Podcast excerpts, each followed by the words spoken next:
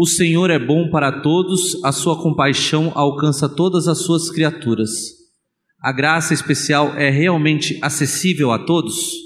É, quando a gente pensa no modelo da criação, a graça é especial a todos, os bens foram especiais a todos, Deus deu a todos né, de maneira equitativa. Ah, a gente pensar na justiça, você teria que imaginar assim: um Deus injusto que, quando fez o universo, disse: Não, o Caim vai ter isso, o Abel vai ter menos, ou o Deus que colocou tudo à disposição e diz: Agora vocês, é, que recebeu de mim a inteligência, administre esse negócio direitinho. E, e vem todas as recomendações, né? por exemplo, é, do trabalhador, que é traduzido para escravo, mas era o trabalhador, pessoa ligada à família, inclusive que no sétimo ano do seu trabalho, se fosse embora da família, levava parte da produção, é, do indivíduo que não podia ser, possuir terra se fosse sacerdote, se fosse levita, porque ele não vivia da terra, ou seja, o critério que a terra deveria ser somente daqueles que viviam da, da terra, seja na pecuária, seja na agricultura. O critério de que a terra era para usufruto e não para é, ser instrumento de propriedade privada.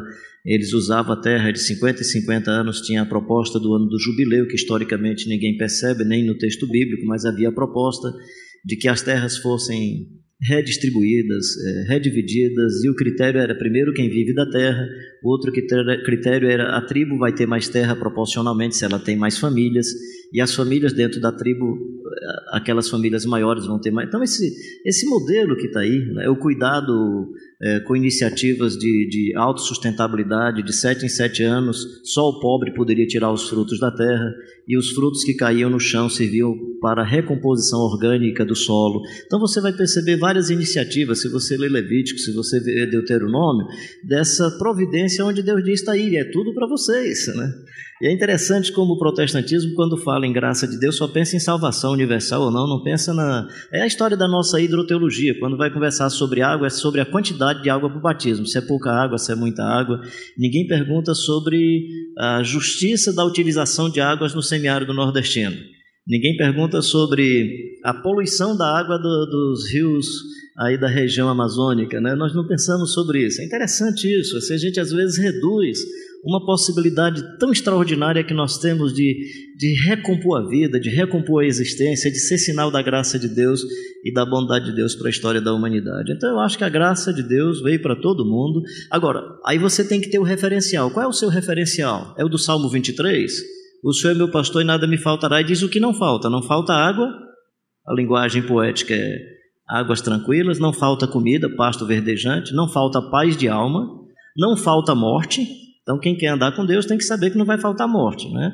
É, ainda que eu ande pelo vale da sombra da morte, não temerei, vai morrer sorrindo, essa é a diferença. Mas, assim, vai morrer feliz, vai morrer legal. Né? Então, o que, é, o que é que a graça de Deus providencia? O suficiente para a gente se alimentar, o suficiente para a gente beber, o suficiente para ter paz na alma, o suficiente para viver o ciclo da vida em paz e o suficiente para ter uma eternidade com Deus. O que, é que você quer mais, cara? Está providenciado. O que é que está mais providenciado? Buscar em primeiro lugar o reino de Deus e a sua justiça, e eu gosto da tradução que diz: e todas estas coisas vos serão acrescentadas. Que estas coisas? A simplicidade das aves dos céus e a simplicidade dos lírios do campo. Que estas coisas? As virtudes. Felizes os pobres de espírito, felizes os mansos, felizes os misericordiosos, felizes os pacificadores. São estas coisas que estão sendo acrescentadas. Se você olhar para a vida, você pode observar que tudo isso é direito de todo ser humano.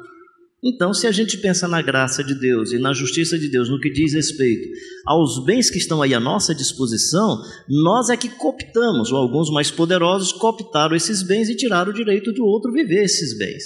Mas eu acredito nessa graça geral de Deus no que diz respeito aos recursos naturais para a nossa sobrevivência que estão aí à nossa disposição e nós estamos gerenciando muito mal esses recursos. Sobre graça para salvação ou não, esse negócio eu deixo os teólogos aí responder que eu entendo pouco desse negócio. Eu sei assim que eu confiei em Jesus, tenho o maior, maior fascínio por ele. E estou achando legal se a eternidade for um pé de mangueira e uma redinha de cearense para eu me balançar comendo tapioca desde que Jesus esteja pertinho, desde que Jesus esteja pertinho. Como é que é com os outros, eu não sei, honestamente não sei, que eu ainda não fui para lá. Estou pensando que meu pai está por lá também, que ele tinha essa confiança. Acho que a gente vai se encontrar por lá. Mas assim, eu espero me encontrar na eternidade com Jesus Cristo de Nazaré em qualquer ambiente, inclusive no inferno. Porque se for no inferno, ele apaga o fogo, bota o diabo para fora e aquele vai virar um céu. Então, Jesus estando presente, eu estou feliz. Então, sobre esse negócio da graça de Deus, eu acho que é algo muito mais da cativação do Espírito Santo e acredito que a resposta, se é que você quer levar para esse tema da universidade, aí como é que eu creio? Eu creio que o Espírito Santo cativa e de alguma maneira ele vai cativar todos os seres humanos e alguns seres humanos vão ter a liberdade de dizer sim ou não. Essa resposta dos seres humanos dizerem sim ou não, aí quem diz sim, aleluia, glória a Deus, né? E aí, se é mais histórico, faz uma teologia bonita, se é pentecostal, fala a língua e vai para a eternidade com Jesus. A graça especial é realmente acessível a todos? Se fosse acessível a todos, seria graça comum, né? A graça é especial, é só para salvação mesmo. E isso quem decide é o Pai.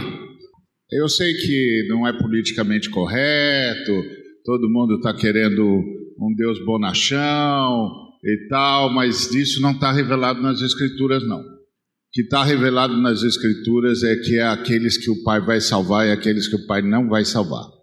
E que o critério é dele e ele sabe o que faz e por que faz, e ninguém discute com ele, nem o filho. Outra coisa, preciso lembrar que o, o ministério do filho é expiação. O ministério de salvação é do Pai. Ninguém pode vir a mim se o Pai não o trouxer. Ponto. Sinto muito, eu sinto muito. Você não sabe quanto eu sinto, mas eu confio na sabedoria do Eterno. Eu confio na sabedoria do Eterno. O Eterno sabe o que eu jamais suspeitarei. Confio na sabedoria do Eterno. E a gente faz teologia em cima da revelação não em cima da intenção. E o Deus que os cristãos creem não é o Deus dos filósofos, é o Deus da revelação. E está revelado que o Altíssimo Pai Eterno decide quem salva e quem não salva. Ponto. E que a salvação é obra da graça. É isso. Então, a graça especial é especial mesmo. É só para aqueles a quem o Pai decidir estendê-la. E é uma decisão do Pai.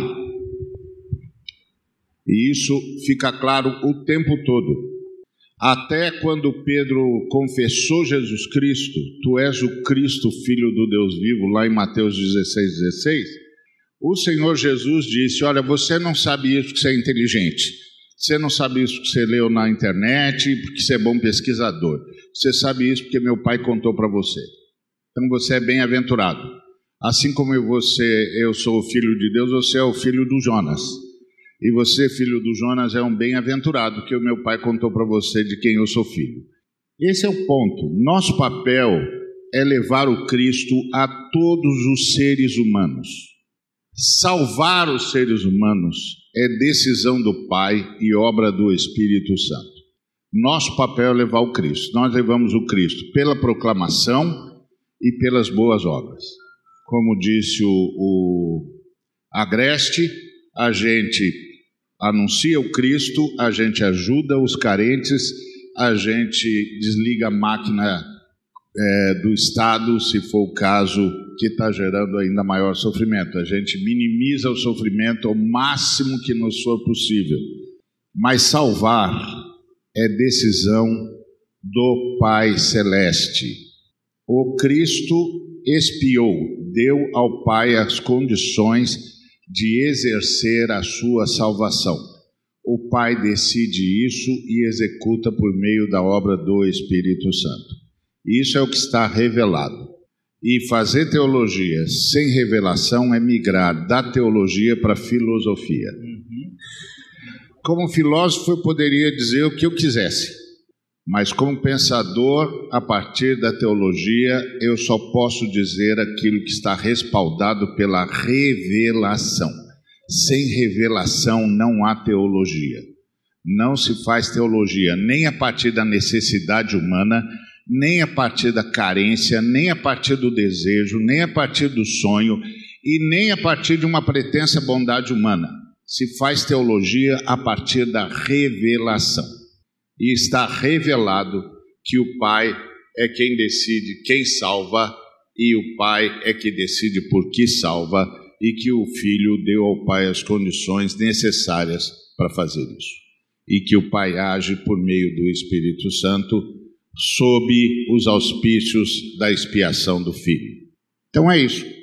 Isso é a fé cristã, como nós a recebemos dos pais da igreja e a retomamos através dos reformadores. Eu gostei desse negócio da filosofia aí, da teologia, né? Top. Filosofia é a ciência que com a qual ou sem a qual o mundo continuaria tal e qual, né? Top. Não, é brincadeira. Filosofia é importante. Mas... Eu nem tomei o caldo de cana ainda. É... Eu, eu queria só abrir o coração e falar rasgado algo aqui, é, porque é o seguinte: eu sou ingênuo e romântico. Então eu, na minha ingenuidade, eu ainda creio no dia em que a igreja brasileira terá a maturidade de nós podermos nos reunir numa arena como essa e externar alguns dos, algumas das conclusões que a gente tem recebido e, e das revelações conforme nós a entendemos, é, sem pisar em ovos. A gente entende que nós estamos assim na era virtual e que o que nós dissermos aqui está sendo público, exposto é, virtualmente para pessoas é, talvez do mundo inteiro, né? e que a gente precisa ter alguns cuidados com, com o que fala. Mas ter alguns cuidados e pisar em ovos é, é bem diferente. Então, uma pergunta que eu fiz até aqui para o Levi: será que essa pergunta foi, ela é fruto genuíno de alguém que tem uma, uma preocupação, uma, um interesse legítimo em saber da resposta disso? Ou será que existe uma intenção de pegar uma frase nossa aqui, cortar na internet e, e chamar-nos de universalistas à medida daquilo que a gente disser. Porque isso aqui é um prato cheio. Então é, eu preciso externar isso de coração, porque eu gostaria de que, que chegasse o dia em que eu consiga me apresentar num ambiente como esse, expor a forma como Deus tem se revelado no meu ministério, sem me preocupar com esse tipo de coisa. Quer um exemplo disso? O Ariovaldo chega e diz assim: justiça é esse estado, essa, é esse estado de coisas em que é, todos igualmente é, desfrutam do que Deus é e do que Deus dá.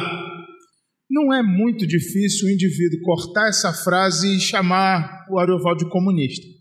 Isso é um gol de placa. Ele está ele tá propondo igualdade é, com relação, por exemplo, ao que Deus dá. E ninguém vai filmar e gravar o que ele falou ontem, que ele está se referindo ao estado futuro ideal da nossa esperança.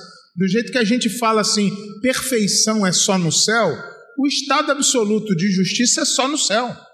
Infelizmente, nós não, não podemos ser ingênuos a ponto de acreditar que, embora tenha que ser isso o, o que há de ser perseguido por nós, que nós alcancemos esse nível de justiça, mas nessa terra sempre haverá desigualdade. Nós, nós não somos moleques, a gente sabe disso. Então, é, uma pergunta como essa, ela precisa ser é, esclarecida, e o Ari deu aquela ótica é, teológica assim mais é, conservadora, eu diria, acerca, acerca da, da, da questão, há a graça comum e a graça especial. E essa se manifesta, apesar dos nossos deméritos e de maneira inexplicável, conforme é, Deus quer que se manifeste, e o correto e o, o justo seria que todos fossem para o inferno. E pela sua graça e misericórdia, alguns é, não são levados para o inferno. Então, isso se chama graça especial.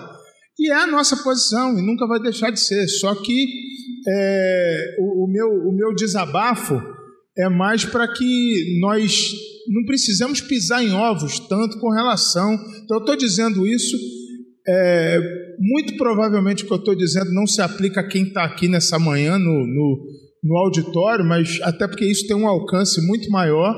E, e talvez a pessoa que fez a pergunta não tinha essa intenção, mas que é, uma frase mal posta, ela pode colocar qualquer um de nós aqui, como isso já tem acontecido, na condição de sermos acusados de, de bandeiras as quais nós, na verdade, nunca defendemos, é, isso pode. Né? Então, é, apesar das diferenças e, e, e diferentes interpretações né, da, da, da, forma como nós entendemos a revelação, é, eu, eu, o meu apelo é, é por esse respeito. Né? E eu, eu não sei se fui claro, mas fica o desabafo acerca dessa, desse tipo de pergunta, que, mais uma vez, é, qualquer um tem direito de perguntar, mas a gente é, quer que haja maturidade para que a gente possa, de fato, expor o que pensamos sem sermos julgados com tanta severidade por isso. A Sabrina, minha filha, ela está com 15 anos, e meu filho Vinícius com 12. E a Sabrina estuda no, num colégio cristão, classe média, num bairro de classe média. Ela tem as convicções dela já, meu filho também. E toda vez que ela se manifesta na classe, ela já está carimbada lá como é, membro de um partido político lá.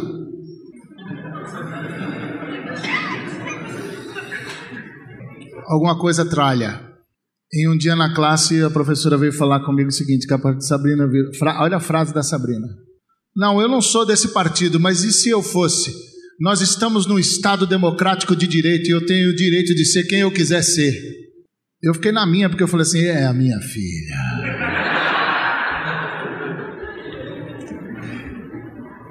É engraçado porque ninguém questiona nenhum pastor e nenhum líder.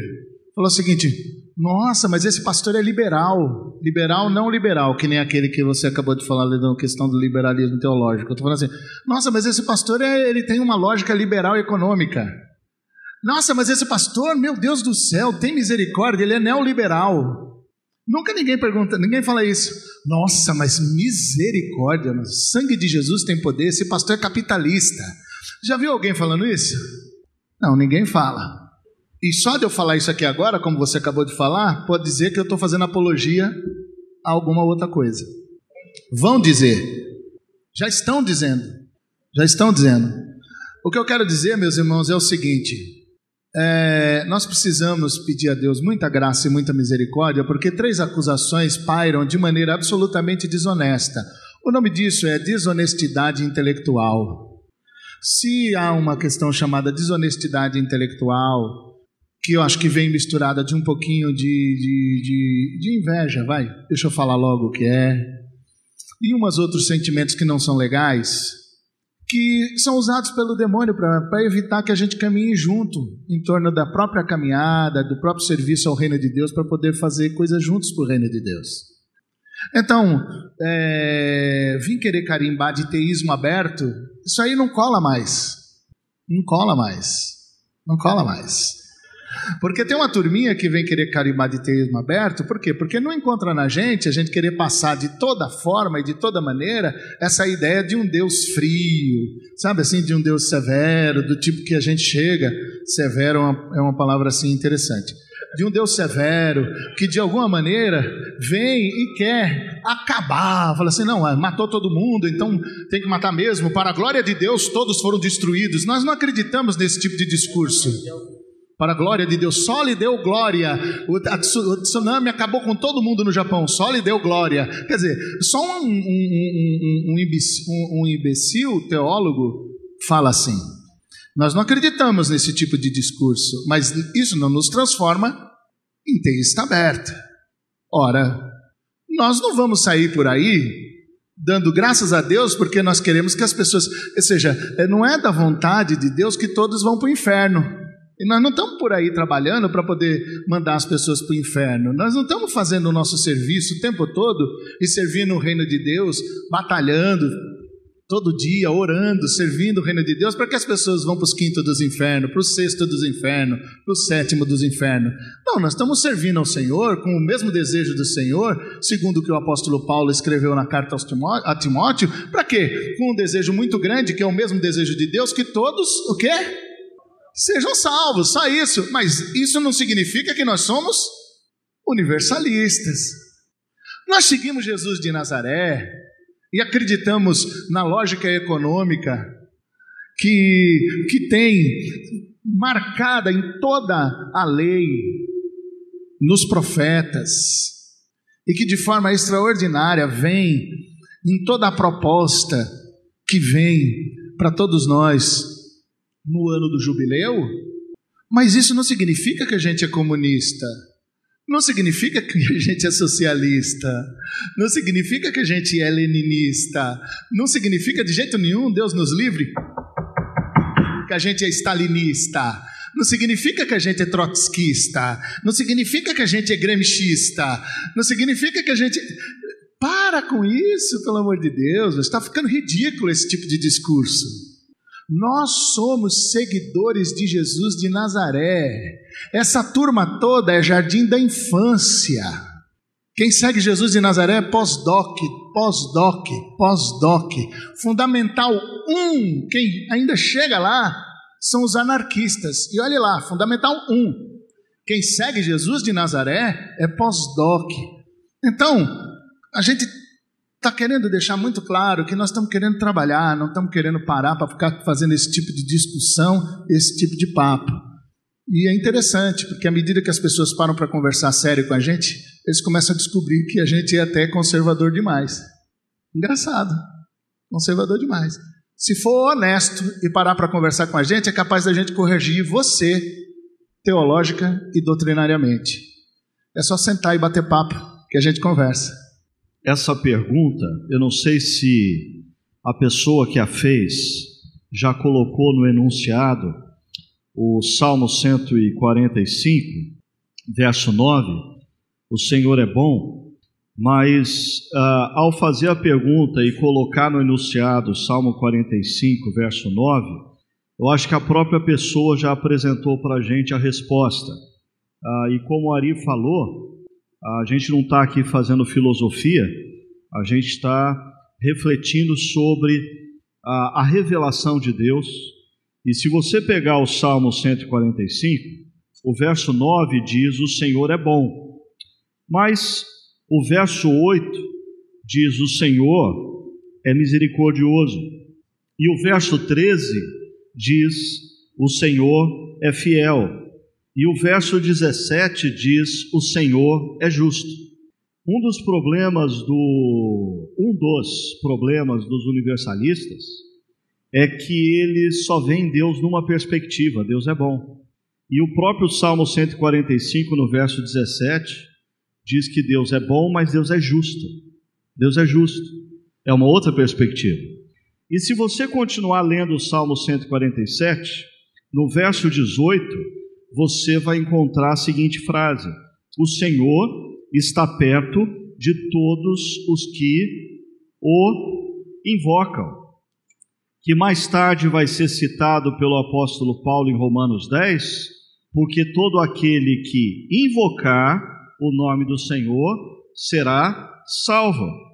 E o verso 20 do Salmo encerra a questão e responde a pergunta, porque depois de dizer que Deus está perto daqueles que o invocam, o verso 20 diz: O Senhor cuida de todos os que o amam, mas a todos os ímpios destruirá. Então, o próprio Salmo 145, obrigado por ter colocado no enunciado da pergunta, é a resposta da própria pergunta. É, eu vou na mesma direção que o, que o Ricardo, o pastor Ricardo, porque é, você não pode de, de retirar uma informação, e o Ari falou isso bem, bem dito aqui, se você é teólogo, o seu, seu plano de trabalho, a sua, o seu ponto de partida, o seu ponto de chegada é a revelação. E todos os outros instrumentos são instrumentos, são instrumentos colaboradores, mas não são instrumentos delineadores da tarefa do teólogo. A tarefa do teólogo é examinar as escrituras e a partir das escrituras trazer informação. Então, o universalismo é, ele não ele não consegue é, ser ter base bíblica. Eu não, não vejo base bíblica para universalismo, apesar que o universalismo é uma, é uma ideia muito boa, mas ela não, não responde é, quando ela é perguntada sobre, sobre Deus ser isso, ser justo. E o Salmo 145 também fala disso. Deus vai aniquilar os.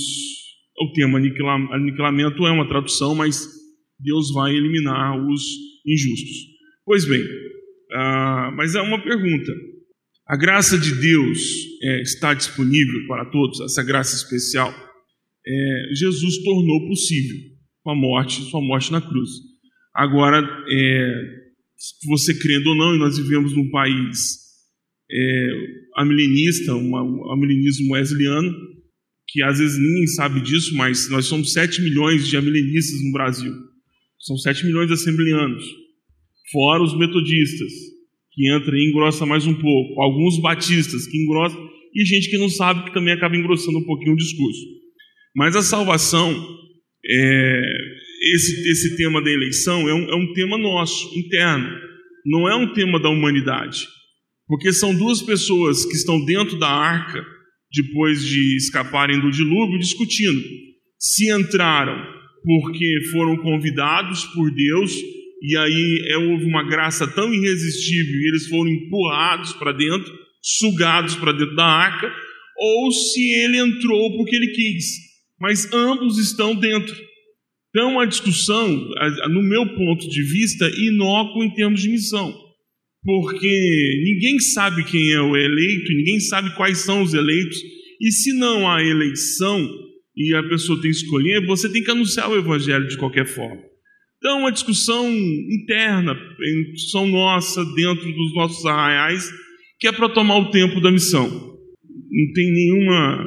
Nós não somos autorizados a ficarmos em casa parados esperando que Deus sinalize com um X quem são os eleitos para nós irmos anunciar o Evangelho. Nós não fomos convidados para isso. Então o Evangelho tem que ser pregado.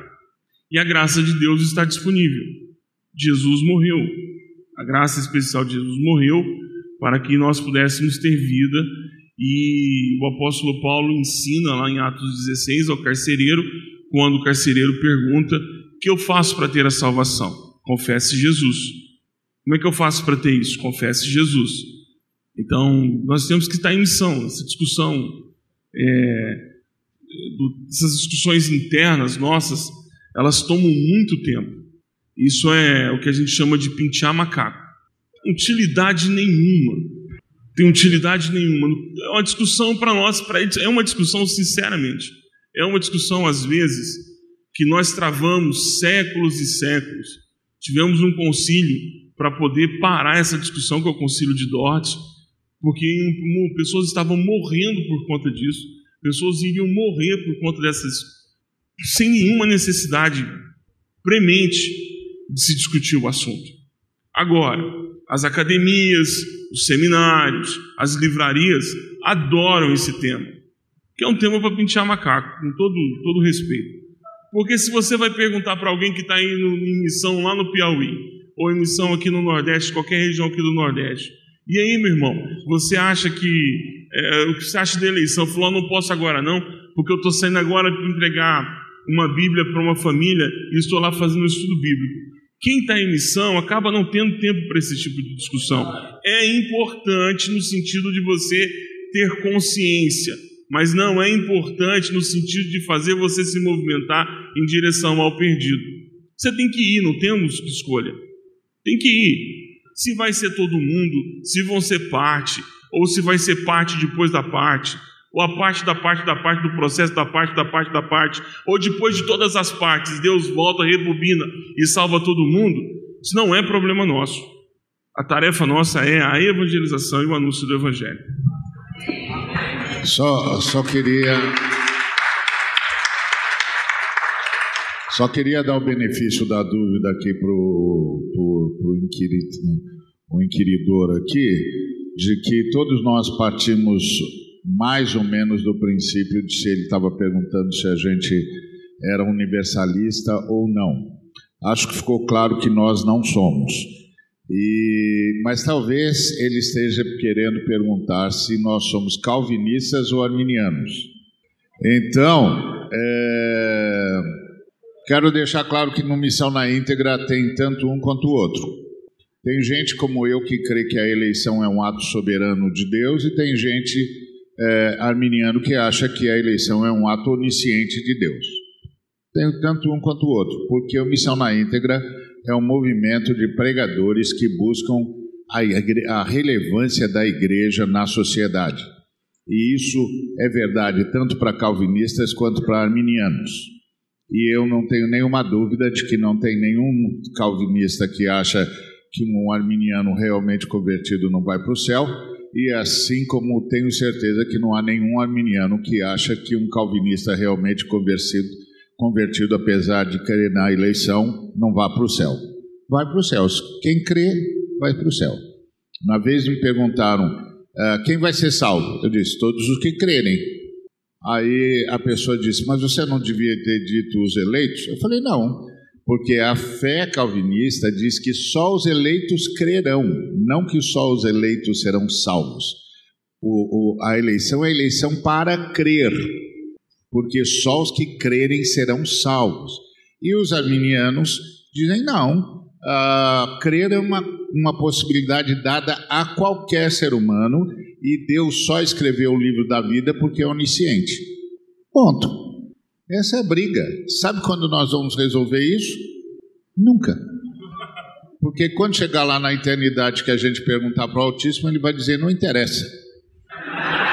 Você já não está aqui? Você não está aqui? Está feliz de estar tá aqui? Então não interessa, né, meu amigo? É isso.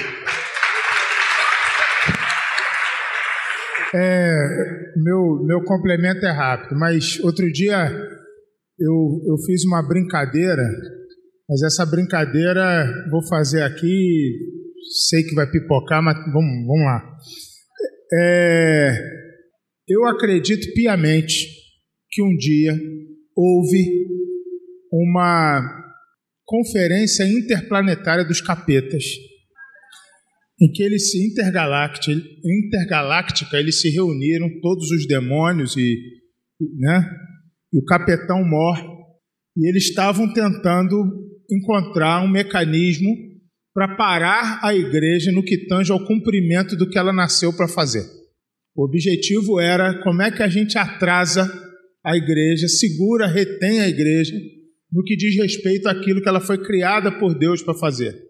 E aí começaram, não, a gente faz pastor cair em adultério, a gente faz isso, faz aquilo, teve um monte de sugestão. Aí teve um, um capetinha nerd, daqueles que senta no fundo assim, de oclinho, magrinho, tá, levantou a mão, aí os outros capetas, cala a boca, burro, aí o, o capetão mor num gesto único de generosidade, falou, não, deixa ele falar, pois não, ele falou, eu acho que a gente deveria criar temas teológicos para esses caras ficarem discutindo a história inteira e não fazer o que eles tinham que fazer.